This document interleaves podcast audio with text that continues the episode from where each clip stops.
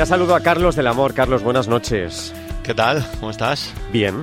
No tengo la suerte de estar ahí trasteando en un trastero como tú, que has encontrado esta semana. Ya, pero yo estoy aquí todo en el trastero, ¿eh? Pero tengo cuando ven cuando salgo, ahora te, te, diré, pero esto ya te lo comentaré otra vez, que em, empiezo a, a rodar la matemática del espejo. Qué maravilla, qué maravilla, qué maravilla otra temporada.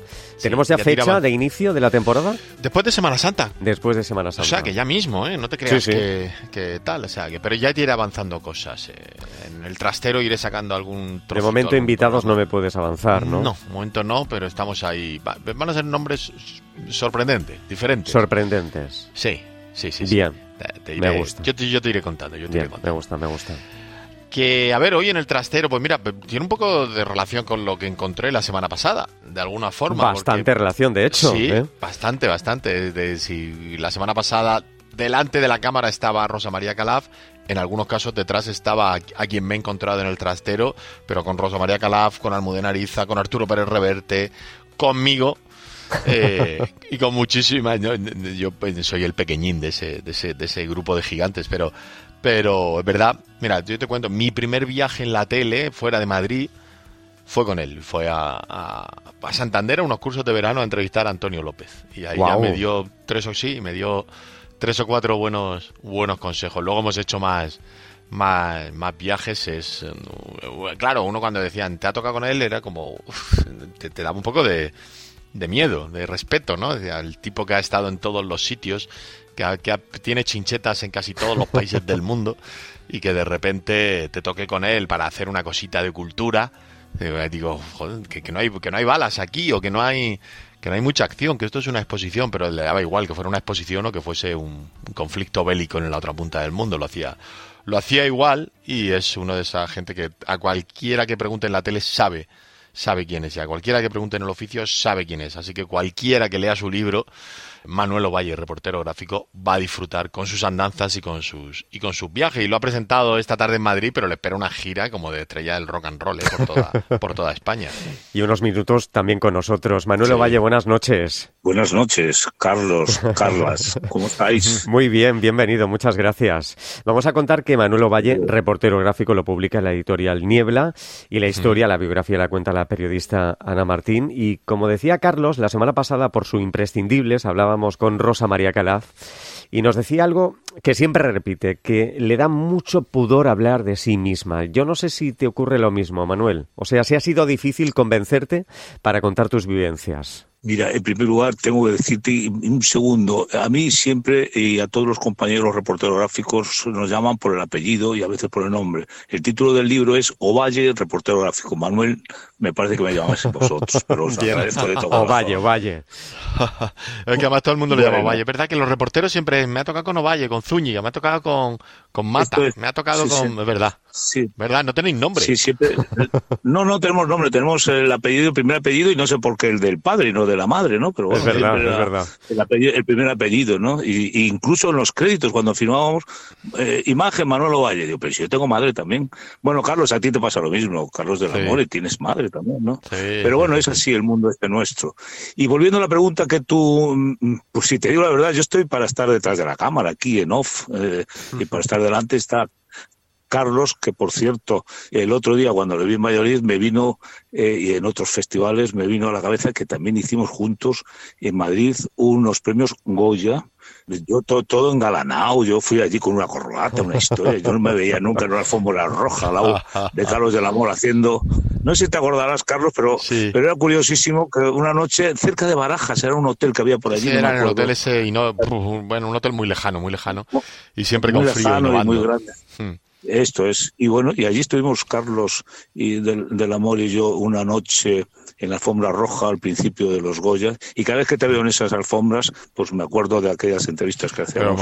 Pero, vaya, el, de, la alfombra, roja ha pisado menos, pero de todo lo que has pisado, que mucho se cuenta en el, en el, en el libro, ¿qué es lo primero que te viene a la cabeza siempre? O sea, cuando te pones a escribir, a recordar, ¿qué es lo primero que te viene a la cabeza que dices, este, este acontecimiento, este, este momento? Pues eh, quizás, eh, y Almudena lo ha hecho, lo ha hecho público y lo debo de contar. Eh, hemos estado a punto, yo he estado a punto de morir en cuatro ocasiones, pero una de ellas con Almudena fue muy fuerte. Almudena Ariza, eh, decimos. Almudena Ariza, sí, que que nos estará escuchando desde Jerusalén ahora mismo. Un beso, Almudena. Un beso. Pues eh, quizás, si te soy sincero, eso fue, incluso todavía al contarlo ahora me emociona. Bueno, pues una tarde en el Hotel de Erbil, donde nos encontrábamos el equipo de Televisión Española, Televisión Española cubrió la guerra de Irak desde el sur en Basora, el centro en Bagdad y en el Kurdistán iraquí en Erbil, pues Almudena Ariza, Miguel Ángel Cano, que en paz descanse, que fue el primer reportaje que hicimos juntos con Miguel Cano y yo. Y vinieron un día un general Pesmerga al hotel donde está la prensa y nos dice que eh, a las cuatro de la madrugada tenemos que estar en el lobby del hotel, en el hall del hotel, todos los periodistas que nos llevan a un punto donde iban a atacar a las fuerzas eh, enemigas, en este caso iraquíes, de Saddam Hussein, de Saddam Hussein, y que estuviéramos a las cuatro de la madrugada en el, en el, en el lobby del hotel para irnos. Y estaba a 80 kilómetros. Y yo le dije al Mudén Ariza que no, que no nos íbamos a ir. Y toda la prensa estaba mm, de acuerdo en irse, ninguno puso ningún problema y el único que puso problema fue, pues fue Ovalle en este caso.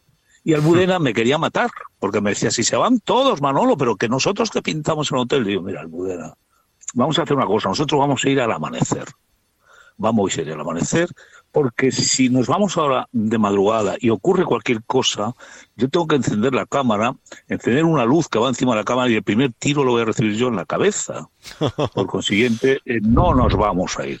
Y me dice que si estaba loco, me, bueno, me echó una bronca, pero impresionante. Y le dije, métete en tu habitación y mañana al amanecer nos vamos. Y así fue. Ella insistió a través de Miguel Ángel Cano, pero convence a Valle. Y yo, pero por favor, Miguel Ángel, vete. Por cierto, estaban bombardeando cerca del hotel donde estábamos nosotros, concretamente en la ciudad eh, de, perdona, en una ciudad que se llama Kirkut, y, bombardeando y se movían los cristales del hotel y le dije y, y pon la cinta americana los cristales porque así no si se rompen pues que no hubiera peligro alguno. Madre mía. y a Almudena se le ocurre solamente decirle a Miguel Ángel cuando le estaban cintando los cristales a convence a lo valle y me va Miguel Ángel y me dice a las dos horas que nos vamos Manuel los tenemos que ir que Almudena bueno insistieron tanto le dije la cámara no sale de aquí hasta el amanecer y así fue, al amanecer salimos, no me hablaba ninguno de los dos, y Miguel Ángel sí, Almudena nada, pues como así, bueno, y esto se han ido otros periodistas, ahora nos quedamos nosotros aquí, pero bueno, este, qué raro es este Valle, pero cómo hace estas cosas. Y nada, y nos fuimos para allá, al lugar donde estaba, a 80 kilómetros, que eran casi dos horas y pico de viaje entre los checkpoints y los campos minados, que además hay un plano que estamos pasando por ellos, que había que pasar por siguiendo unas huellas de otros vehículos que habían pasado y cuando nos acercamos al punto donde se supone que tenían que estar, nos habían citado, lo que vimos allí fue una carnicería, una masacre de todos los periodistas habían muerto, habían fallecido todos por culpa de un fuego amigo. Se equivocaron al dar las coordenadas a los americanos de donde tenían que poner las bombas y se las pusieron a ellos mismos y todos los que habíamos cenado y todos los que se habían ido murieron. Y yo recuerdo coger la cámara del compañero de la BBC con el brazo. Nosotros siempre viajamos en los conflictos con la cámara encima de las rodillas y abrazados a ellas y siempre en la parte del, copiloto de los vehículos. Y cogí la cámara, no se le veía, solamente con un brazo. Bueno, era un desastre, una carnicería. Nos pusimos a trabajar, Almudena hizo sus entradillas, lo mandamos a Madrid y en Madrid pensaban en Madrid, en Torre España, que nosotros estábamos también dentro porque se lo habíamos dicho aunque ella, por lo visto, les dijo después a Daniel Peral, que era el jefe internacional, le dijo, el Ovalle no quiere ir, al final a ver si lo convenzo. Y no sabían si estábamos o no estábamos. Bueno, podíamos haber muerto, no estábamos Qué barbaridad. aquí ahora. Y esta vida, es una de las historias que más me ha conmovido, ¿no? ¿no? Ya está claro. Por cierto, la primera pregunta... Bueno, después nos... Eh, sí. Perdón, después nos saludamos, después nos abrazamos por la tarde. Claro. Y en el hotel, cuando llegamos, incluso nos daban por nos estaban por fallecidos también, porque todos, Madre mía. Y por supuesto, lo que sí es evidente es que Almudena Ariza jamás lo recordará. El pobre Miguel Ángel ha fallecido, pero por otra muerte natural, y yo jamás lo olvidaré. Eso es un momento emocionante de mi vida profesional. Hay otros, pero este es un poco fuerte. Y agradecida toda la vida, desde luego, Almudena. ¿eh? Iba a decir que respecto a la primera pregunta, si ha sido difícil o no convencerte para que cuentes tu historia, está claro que no, que te gusta contar historias y a nosotros nos gusta, escucharte desde luego. Por cierto, eh, Manuel, 50 años como reportero, todo ha cambiado, todos hemos cambiado de hecho, pero la tecnología nos lo ha puesto más fácil o más difícil. Porque ahora todos parece que podemos ser reporteros, reporteros entre comillas. ¿eh? Pues mira, eh, antes, hasta que nosotros no veníamos del conflicto o del terremoto del, del país que fuere, y lo revelábamos en cine, imagínate, en 16 milímetros reversible, o con el UMATI, hasta que nosotros no llegáramos a Torre España o a Prado del Rey, y se emitiera, no se sabía nada lo que ocurría, no se sabía nada. Te estoy hablando finales del siglo XX, comienzo del XXI, o sea, está ahí, hace nada, los setenta y tantos, ochenta. Por consiguiente, es tan grande lo que ha cambiado todo esto que ahora mismo ahora mismo eh, tenemos online continuamente las noticias, pero permítanme, sin ánimo de ninguna historia, nada, nada va a ser igual que aquello. Y el periodismo de reportero enviado especial nada tiene que ver con lo que había. Para mí es muy triste, pero sin embargo la tecnología ha dado lugar a ello. ¿no? Si antes nosotros teníamos que enviar las imágenes, cuando se empezaban a enviar e irnos desde el lugar de la noticia, del lugar del rodaje, a la televisión a 200 kilómetros, pasando por, por infinidad de historias como nos pasaba en Sarajevo, pues permitirme ahora ya, pues si ahora hay en los hoteles los reporteros lo que tienen que buscar es wifi antes que agua para ducharse, ¿no? Para enviar mm. las, las imágenes. Mm. Por consiguiente, ha cambiado mucho, Carlos. Sí, sí. Eh, Manuel Valle, que estuvo en el, en el momento en que se cierra ¿Te acuerdas? Hicimos una pieza hace poco de esto. Sí, bueno, hace poco, hace un par de años. Que se cierra el, el, ataúd de, del dictador, de Franco. Este, tu cámara estaba que hicimos cuando cambiaron los, restos de, Franco, los llevaron del Valle de los Caídos a Pardo, creo, ¿no? hace cuatro o cinco años. Pues hiciste una pieza porque F sacó una fotografía del momento de cerrar el ataúd y se nos ven a cinco personas, pero nadie, eh, bueno, pues yo era el único chaval joven, esto es eh, eh, noviembre del 75, ¿no? ¿O ¿Cuándo fue? Noviembre del 75, por ahí. Y yo, claro, era un chaval joven que estaba dándole luz a Gabriel Flores, el, el filmador, que no era un caballero, era en cine todo aquello. Y recuerdo perfectamente que el momento de cerrar el ataúd. Y cuando F estos días, este año, cuando se traslada el, el féretro, pues saca esa fotografía, dicen que habían fallecido todos. Y alguien en la redacción dijo, no, este es Ovalle. Pero decían, el padre o el hijo, ¿quién es este?